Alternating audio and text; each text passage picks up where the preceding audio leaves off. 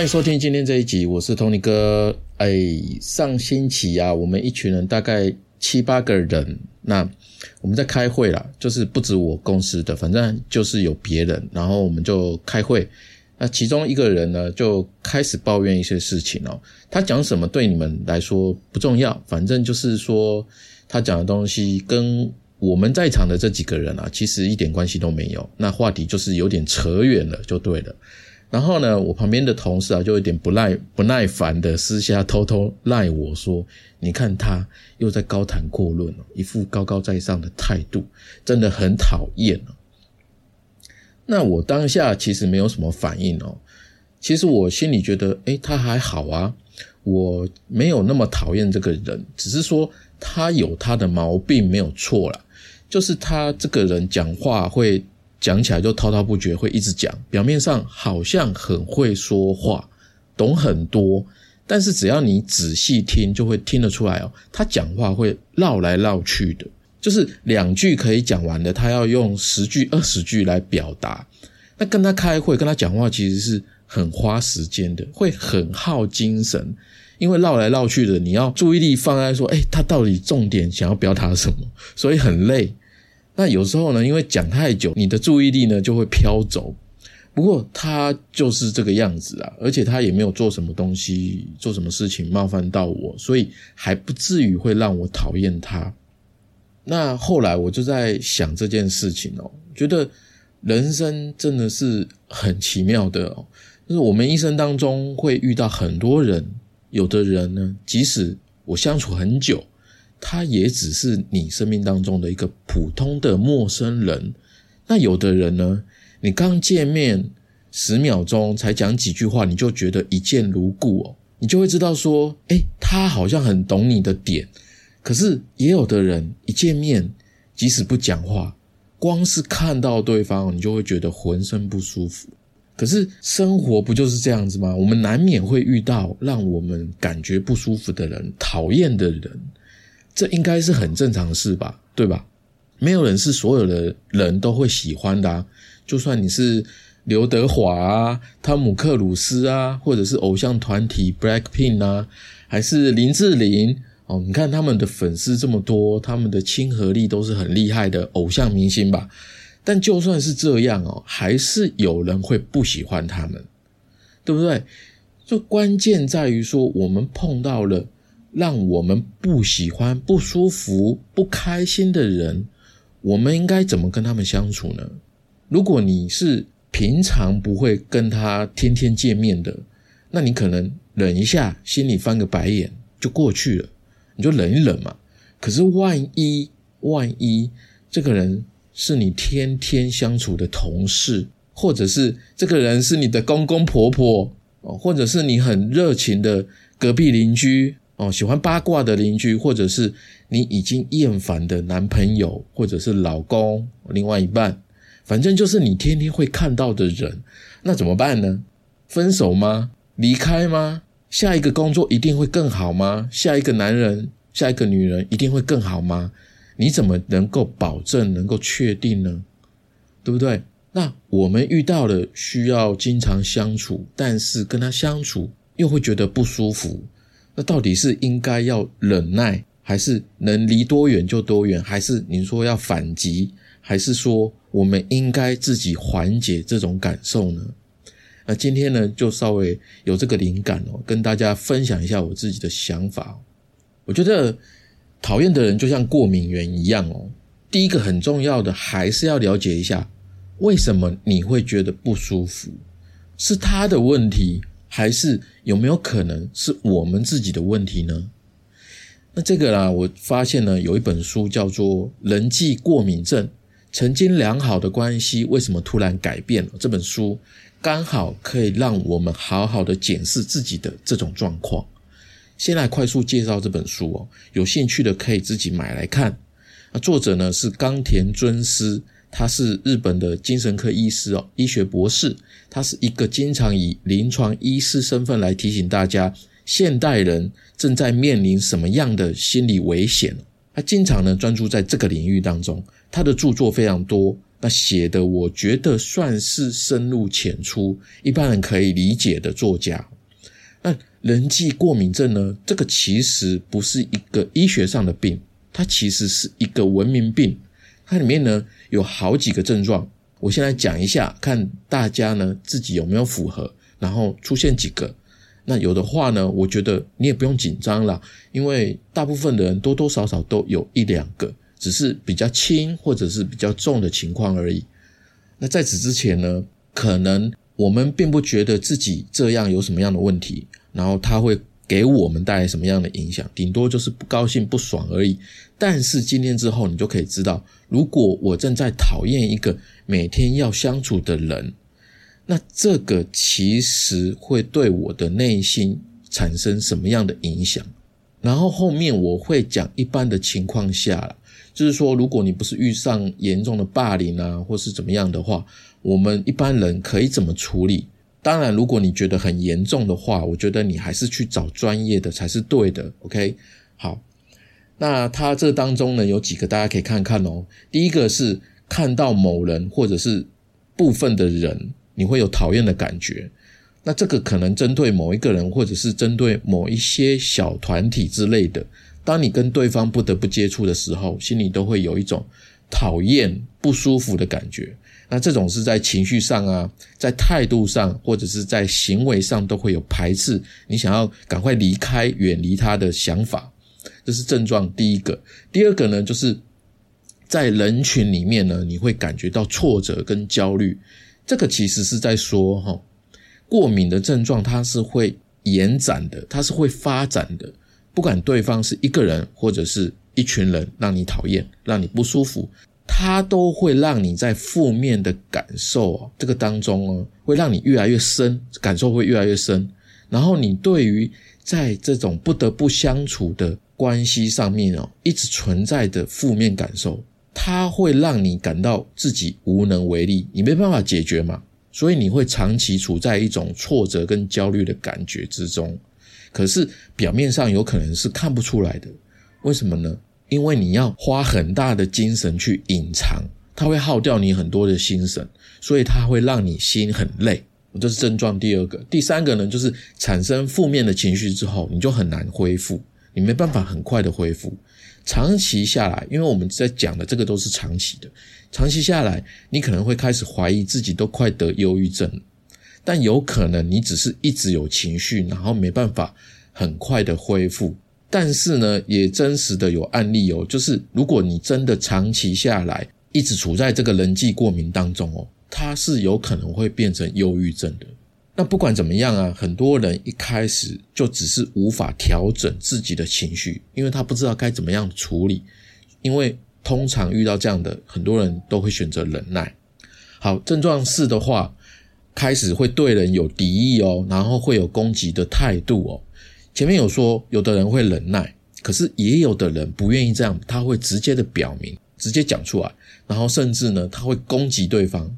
那其实呢，这个背后都是因为很直觉的想要保护自己嘛。但是相对于忍耐的话，攻击对方表现出来的其实就是怎么样呢？你会对对方的言论啊。行为啊，挑毛病，然后不接受对方的任何的举动，那这个结果呢，只会让对方吼，原本他可能不讨厌你，甚至不知道，但是呢，你一攻击对方的时候，会变成对方也会讨厌你，然后演变成双方会互相讨厌、互相攻击，两败俱伤。哦，到这边其实已经很严重了。好，症状五，在愤怒之后带来一连串的低落、不安跟疲倦。就是这个呢，其实是在说，当我们呃，我们不可能二十四小时跟这样的人相处嘛。我们离开了过敏源一阵子，我们离开了这个人，离开了这一群人，这种不舒服感觉，当他暂时消失之后，暂时消失之后，你会觉得心里有一种虚脱的、特别无助的、疲劳的跟不安的感觉，就好像你身体很紧绷，然后哎一放松，突然一下子那种瘫软的感觉。因为在心理上面，他是是很耗心神的嘛，你就要硬逼自己要振作啊，结果呢，你反而对这种情况呢越来越敏感。这个症状就是大概是这样子。然后第六个症状会在意很多的小细节，这个就是人际过敏症的核心症状了。这个过敏不就是免疫系统要排除异物的比较外显的刺激反应吗？比如说有乳糖不耐症的人啊，他一喝牛奶就会拉肚子嘛。那拉肚子就是比较外显的刺激反应嘛，告诉人体说：“嘿，我们的肠胃对这个东西过敏哦。”所以有的人碰到对方表现的或者是他说的话的时候，如果是跟自己内心想要的不一样，严重的话，这个人，你自己就会很爆炸，你会很反感，你就会鸡蛋里挑骨头，甚至对方讲的话其实是正确的，你都会不想听。好，接下来是更严重的，就是说连亲密的人都会讨厌，人际过敏发展到后面呢，可能连另外一半、家人你都会跟着讨厌。诶，为什么会跟着讨厌呢？其实是这样子哦，比如说，因为在外面受的气，你没办法消化完嘛，你消化不完，你可能还是很肚烂呐，某一件事情、某一个人，对不对？然后你就把这种情绪啊、这种难过啊或愤怒啊，你就带回家。可是呢？一开门看到家人很开心的迎接你的样子，你就觉得特别难受，因为反差情绪反差很大，那你就会可能轻的话，你就会闷闷不乐，不想讲话；啊重的话呢，你就开始会对你的家人处处挑刺、酸言酸语的，甚至发脾气等等的。结果呢？你的家人搞不懂什么发生什么样的事情，然后慢慢的就搞坏了你的家庭关系、亲密关系。那这个呢，其实已经算很严重了，因为你自己已经完全无法忍受别人的情绪的存在。最后呢，你会连自己都讨厌自己。这种的话，我觉得你就要赶快找心理师了，因为你不可能远离自己嘛。怎么样才能够真的远离自己呢？除了让自己消失以外，你没有任何的办法。以上这八种过敏的症状哦，越严重呢，就越不容易反转。只要接近对方，你的抗拒感、不舒服感、讨厌的感觉就会增加。你光是看到他的样子，听到他的声音呢，你一整天就会不舒服。他会影响你做其他事情。那你可能以为忍耐一下就过去了啦，忍耐可能比较好，但是。一直忍下去，不但不会比较好，还会越来越严重，最后连日常生活都没办法正常的过。可是有时候真的啊，偏偏这个人又是你天天要见的同事啊，你的上司，甚至家里的人。刚刚有讲，可能是公公婆婆啊，或者是谁小姑啊，那种感觉真的会让自己很像想要交朋友的刺猬一样哦，你会不断的挣扎。你想要交朋友，但是因为身上的刺，你又不能靠近对方，那结果到最后，连不讨厌的人也可能会受伤。因为我们人不可能不依赖任何人生存，但是你跟对方的距离越近啊，就越容易产生不同程度的抗拒。可能一开始你是从焦虑啊、不满开始的，然后越来越会加重。如果你没办法排除这种情绪的话，它就会越来越加重。可能到最后你会变成指责，或者是去私底下说对方的坏话哦，甚至你跟他吵架，那各式各样的摩擦啊、冲突啊，会造成双方的伤害。那最伤的还是你自己。其实呢，很多时候啊，刚开始本来你对这个人还没有什么不好的感受，甚至呢，你们还相处的不错，但是可能就是因为你们在一件。共一件一件事情的呃处理当中哦，就是你们共事的关系当中啊，可能是工作啊、照顾家人啊，你们彼此有差异，你们的方法不一样，意见不一样。那原本只是一个一点点的小事，你们有一点点的意见不同，有了一点小摩擦，让心里有一点点不愉快。结果呢，没有去缓解，反而它就像一根针一样扎在你的心里，然后让它慢慢的延展开来。那你们的关系就在不知不觉当中哦，发展到最后的仇敌，甚至说这样的关系哦，不只是你们两个而已，而是它还会影响到让你可能再也无法从心里去相信别人。如果变成这样子的话，它会怎么样呢？它会让你在社会的生存当中，你就会遇到更多的困难，然后最后吃亏的就会是你自己哦，因为。人一生当中所有的问题，百分之九十都是人际关系的问题哦。所以如果再也没办法相信别人了，他会让你在社会上的生存变得很困难。那这件事情就变得很重要。那我们要怎么样在状况轻微的时候就把它给控制住呢？我们当然不一定要变得喜欢对方啊，但至少至少不要让对方影响我宝贵的每一天，对不对？我每天都想要快乐啊，都想要轻松，都想要很开心啊，对不对？时间一去就不复返了。那怎么做呢？怎么做呢？因为不舒服的原因呢，有百百种。人事时地物其实很复杂，所以我会把情境缩小在工作上面，因为工作占每个人每天至少三分之一的时间嘛，所以它很重要啊。那也是我们生存的来源。工作当中每天都要跟同事交流，你都要沟通。那一般来讲，职场是避免不了有些意见不合的情况发生嘛。不过呢，一般这种状况呢，你都很可以很快的可以得到解决。但是职场中，我们总是会遇到一些很不好相处的同事，哦，讲话很冲啊，做起事来总是会让你感觉不舒服啊，很讨厌呐。我私底下又做什么做什么之类的，其实这些都不可避免哦。你现在公司有，你换了一个新的公司就没有吗？你没办法保证，因为。没有一个人能够满足所有人的喜好嘛，去得到所有人的欢迎、喜欢，对方一样，你也一样啊。不过每天遇到自己非常讨厌的同事，真的是很心累的一件事情啊。因为你不可能完全的不交流啊，不碰到啊。但是只要一碰到，或者是根本没碰到，你自己就会脑补，你就会在内心里面啊，又会有抗拒的想法。所以在我们把它缩小范围，在职场中呢。面对自己非常讨厌的同事，到底怎么做才不会吃亏呢？哦，怎么样跟这些人相处啊？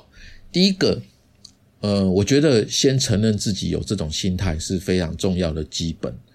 呃，有人跟你一样讨厌他吗？我们可以先观察看看，如果没有的话，那有可能是你讨厌的人他的本质其实不坏，只是因为哦，你们的价值观不一样。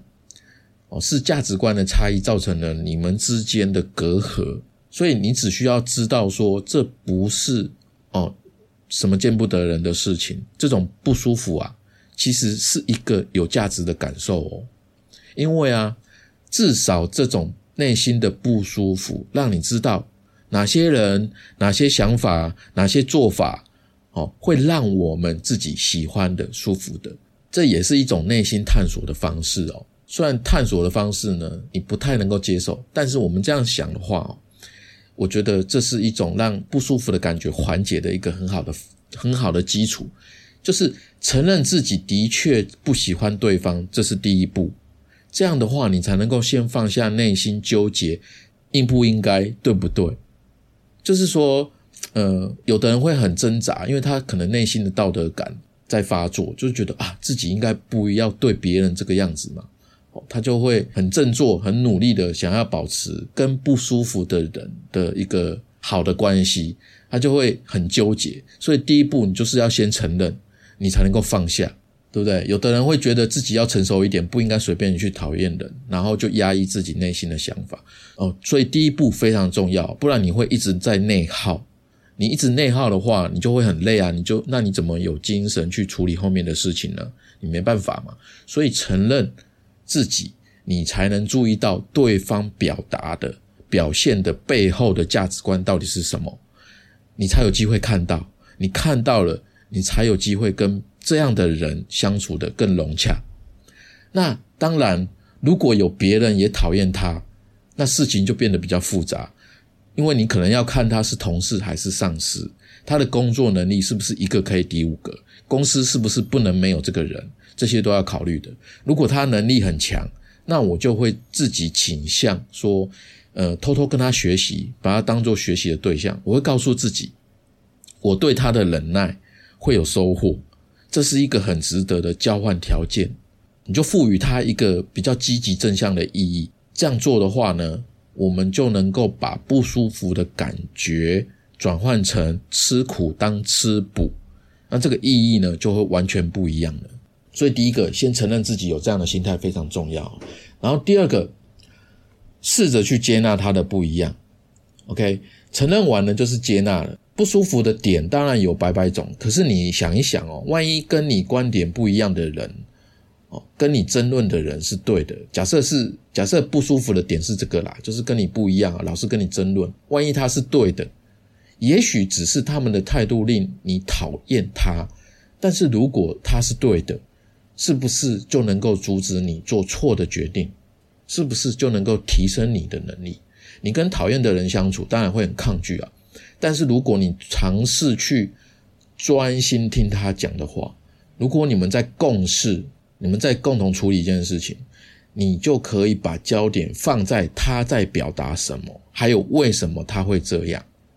你就用一个比较能够以旁观者的角度去理解对方。这样的话呢，你就比较能够用温和友好的态度来面对对方，对方也能够感觉到你的善意啦。虽然不太可能会让你们变成好朋友、好同事，但是至少说你们会做到对事不对人的关系哦。至少你们的同事之间的情谊是在对事不对人的关系哦。你们都会设定一个边界，他不侵犯你，你不侵犯他。当然，如果啦，如果啦，他的行为举止没有值得你参考的价值，那我觉得你当然可以跳过这个部分，你可以直接做第三个方法。第三个方法就是保持距离。礼貌性的忽视对方。刚刚有说到啊，不舒服的点有百百种，有些只是性格上面的特征，就会让你翻白眼。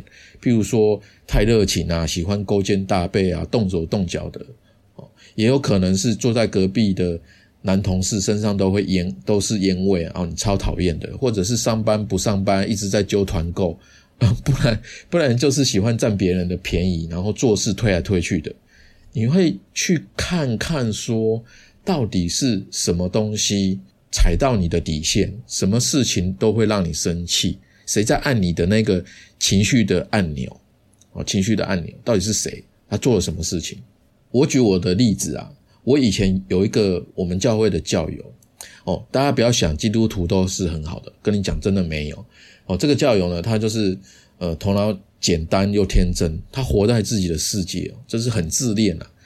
那三言两语呢，就会一直阿门，好像不这样就不是基督徒，很怕人家不知道。他最扯的一次呢，就是把一个完全陌生的流浪汉带回家住。他有老婆小孩哦，事先完全没有跟家人商量。哦，这样老婆没有离婚也是怪人一个啦，心脏很大颗。那他很自豪自己的作为哦，但是呢，大家听了就会冒冷汗哦。哎，你一个人住就算了，你是有老婆哎，而且小孩才幼稚园这么大，万一发生什么事情怎么办？啊，帮助别人其实有很多更恰当、更安全的方式啊，怎么会是这样的方式在处理呢？当然，我们不要去论断、批评人家，就是 他会有一个很天真的理想啊，就是把大家都圈在这个理想里面，我们其他人都应该像他这样子。那我对这样子的态度其实是非常反感的，哦，之前都笑笑听过就算了，就过去了。那有一次呢，他因为一个事情严重踩到我的底线，差点让我理智线断掉。那当然发生什么事情就不讲了。反正从此之后呢，他就好像哎没什么没什么跟我没什么事情一样，又来找我讲话或者是打招呼啊。然后我每次都是只看他一眼，然后假笑一下就走了。我让他知道我不想理他，在避开他，哦，但是我没有口出恶言，或者是对他臭脸、怒目相向，所以他再怎么样也不会变得更讨厌我，他顶多就是搞不清楚我怎么不理他，我怎么不理他。可是有的人会说啊，基督徒不就是要爱爱别人吗？左脸打了，右脸也要给他打。我跟你讲，没有，上帝说要爱世人啊，我觉得这种不理他。假笑，没有跟他口出恶言或怒目相向，也是一种爱啊。只是这种爱是最低层次的爱啊，到底有什么不对？我本来就是不完美的人嘛。好，回过头来啊，就是说，当我们感受到一个人让我们不舒服的时候，无论我们怎么样讨厌对方，都不要去过分的表达自己的看法，只需要保持一个适当的距离就好。因为如果你对他表示厌恶的样子，不管是言语啊，或者是你的表情啊，或者是你的肢体行为啊，他有可能知道了就会来针对你，甚至在背后弄你。当然，我们不希望发生这样的状况嘛。保持冷静的话，就是非常非常重要的一件事情。工作中也是一样，不管你对一个人有多讨厌，都不要过分的表现出来。毕竟我们在公司工作，它是更注重团队合作的一个环境。其他人如果看到了你的一些比较过激的做法的话，有可能哦，反而会一面倒的认为你这个人有点小心眼，不够大气，而不够成熟。所以在同一个环境之下，不可避免的我们要接触不喜欢的人，但是你还是可以选择礼貌性的忽视他。那只要你平时没有工作上面的交流，你就尽量少跟他打交道嘛，就是把他的影响降到最低。就算你碰到了你非常讨厌的同事，你跟他没话讲，你也可以有个点个头啊，就点头之交嘛，这样不失礼貌，又可以把握好同事之间的最低的一个。相处界限，这个把握的原则就是这个样子啊。因为人就是很敏感的动物嘛，就是无论你是对别人的感觉怎么样哦，那个人都会感知到你的态度跟行为，他也会用相同的方式，甚至更加重的方式来对待你哦。所以这个真的要保持冷静哦。那在第四个就是管好自己的嘴，然后不谈论是非。当你发现有别的人在谈论其他人的八卦的时候，你就绝对不要参与。特别是大家在讲的刚好是你讨厌的人，就绝对不要碰。就算他被很多人讨厌，也不要参与这些八卦。你最好避开，不要发表自己的任何看法，就只单纯的保留工作上的交集哦，其他事情你都不要去参与，处于一种不感兴趣的状态。这样的话哦，有一天他知道讲八卦的那一群人没有你，他可能不会感激你，但是他至少不会打扰你。OK，所以这是很重要的事情，绝对不要参与八卦。好，再来做好本职工作，超越自己，让自己变强，这个就是直球对决。但是这样做的前提就是你要成为团体里面，在你的角色。跟你的职位上是大家最可靠、最强的伙伴，你就有充足的资本去向对方礼貌的、客气的、严谨的表明你的态度，跟对方说清楚你对他对待你或对待别人的期望到底是什么。哦，举个例子，就是我以前上班的时候啊，有一个专案，我是指挥调度的角色。那其他的同事呢，就是依照我规划的去做嘛，他们是执行的角色，他本来做的好好的，那有一天呢，就来了一个支援的同事，那他在其他专案呢，也是跟我一样的角色，就指挥调度的角色，但是他在我的专案只是来支援、来执行的，可是呢，他可能习惯了，还是性格上就是喜欢控制哦，不管怎么样啦，他就越权了，直接对其他的同事呢指手画脚的。然后也来跟我提很多的意见，有些意见当然是很好，不过他提意见呢是要我照他的方式去做，哇哩嘞，这个根本直接踩我底线哦，这让我非常的不舒服，非常的讨厌。所以呢，当下我就很严肃的、很客气的，一个字一个字，慢慢的跟对方说，说什么呢？说这个专案负责人是我。请你做好支援的角色，我会非常感谢你。你的专案有一天需要我帮忙，我也会这样子对你。讲完之后呢，他就乖乖了。那这个也不是耍狠啊，就是说你要有一定的斩截，你要有一定的能力，你才能够这样做。你不要一个一个很菜鸟，然后你就跑去跟人家这样讲，你有可能就会被人家排挤。就是说，人际关系基本上我一直在讲的，就是交换条件，你要什么，我要什么，互相满足。当你在像我这样子要求别人的时候，你也要提出来，换作是对方，我会怎么样对待他？这个是不是交换条件哦，而不是单纯的耍狠，要别人怎么样？这个还是有基本的这个道理在这里面哦，你就是要互相的满足。那可能你的公司也会有像这样的同事，对不对？喜欢对别人的工作乱发表意见啊，不是他领域的又不懂装懂，或者是在工作的交流当中会遇到那种怀疑别人的能力啊什么的，就是让你很讨厌的人。这些都有可能发生。你换了工作，换了公司，都有可能会再发生。那我们不如把它当成养分，给它一个存在的意义，就是它是用来刺激自己在本职的工作上，可以让你战斗力更强，表现更好，成果更好的一个存在。所以有他在，反而会刺激我不断的提升自己的能力，超越自己，让自己变强，变成这个公司必须要的存在。这样的话，有一天你就有本钱，不用忍耐，你就可以很有底气的。要对方不要做那些令你不舒服的事，说那些令你讨厌的话。